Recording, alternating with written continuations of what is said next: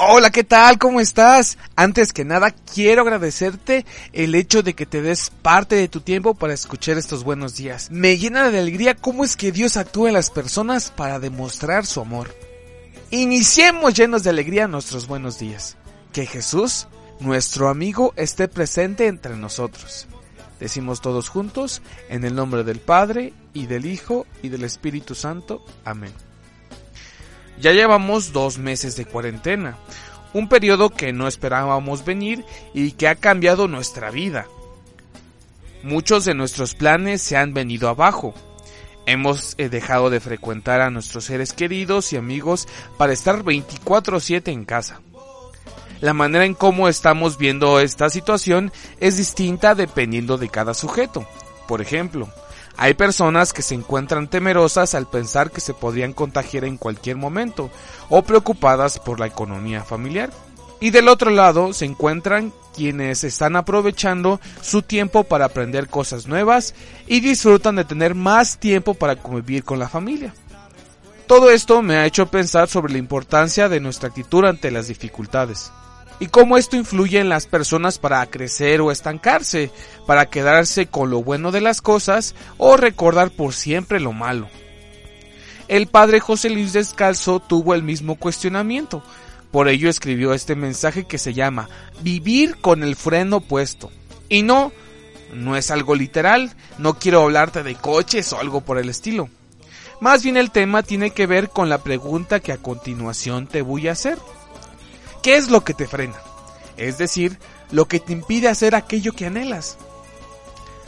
Para ayudarte a dar respuesta a esta pregunta, te voy a compartir parte de este mensaje. Pon atención. Recuerdo que me impresionó de joven una vieja tía mía, hoy ya muerta, que se pasaba el tiempo quejándose de que no la habían dejado vivir. Siendo una muchacha murió su madre, y tuvo que comenzar uno de aquellos interminables lutos de dos o tres años. El luto es un periodo en el que las personas, por respeto al familiar ya fallecido, se visten de negro por mucho tiempo. Procuran no asistir a fiestas o convivios e incluso algunas exageran en su estado de ánimo. Me ha tocado ver a personas que piensan que todo el tiempo deben de estar tristes, porque el mostrar algún signo de felicidad para ellos es como un insulto para el familiar que murió. Y sí, es normal y humano sentirse tristes ante la pérdida de un ser querido, pero es muy distinto a estancarse en una emoción, sobre todo si es para toda la vida. Terminaba el duelo por su madre cuando su padre murió y tuvo que comenzar una segunda etapa de riguroso luto.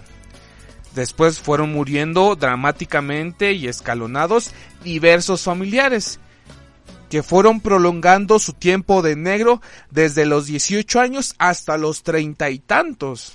Y lo malo no era, claro, el tener que vestir de oscuro.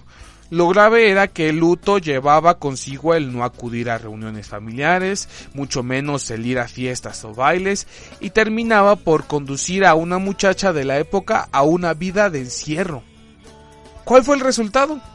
Que mi tía nunca pudo hacer nada de lo que soñaba cuando era joven.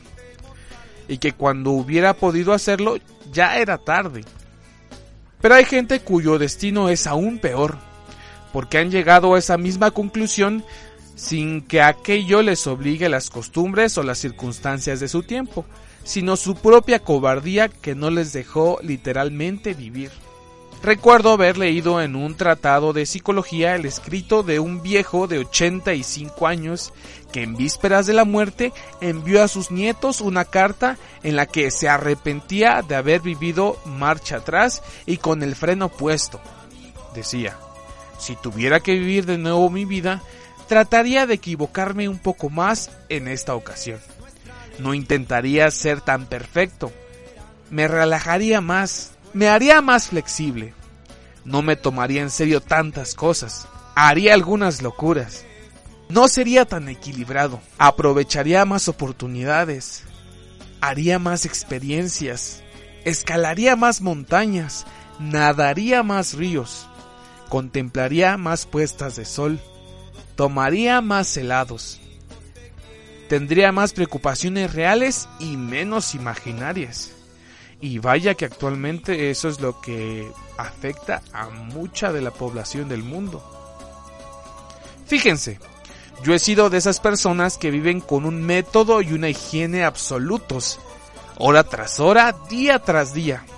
Uno de esos que no van a ninguna parte sin un termómetro, un suéter de lana, pasta de dientes, un botiquín y un impermeable.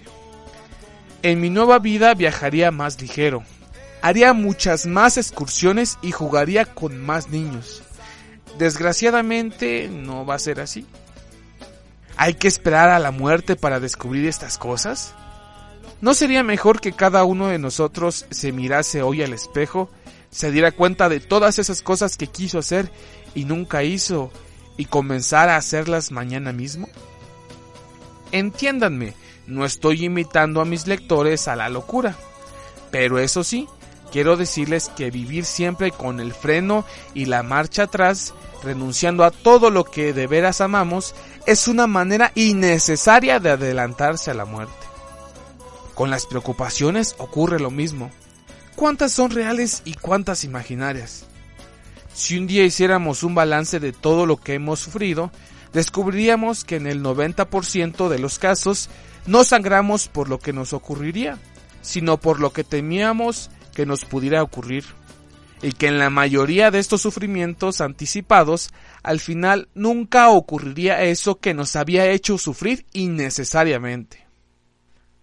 Mi intención con lo que te acabo de contar no es incitarte a romper las reglas de la cuarentena, dejar de preocuparte por tu salud y la de los demás, o convencerte de que el virus es un invento para que te sientas más tranquilo. No es así. La situación de salud es real, pero está en nosotros aprender a vivir con ello, es decir, aligerar esa carga de pensamientos y emociones que nos encierran en una esfera de temor y también de confort, para dar paso a una vida más plena, disfrutando de lo que nos gusta hacer, darse tiempo para convivir con los nuestros, vivir el presente y apreciar el regalo de la vida que Dios nos brinda cada día. En este octavo día de la novena María Auxiliadora, pidamos su intercesión, que ella nos ayude a vivir nuestra cuarentena con ojos de esperanza y un espíritu lleno de paz. Decimos todos juntos, Dios te salve María, llena eres de gracia, el Señor es contigo, bendita eres entre todas las mujeres y bendito es el fruto de tu vientre Jesús. Santa María, Madre de Dios, ruega por nosotros los pecadores, ahora y en la hora de nuestra muerte. Amén. María Auxilio de los Cristianos, ruega por nosotros. San Juan Bosco, ruega por nosotros.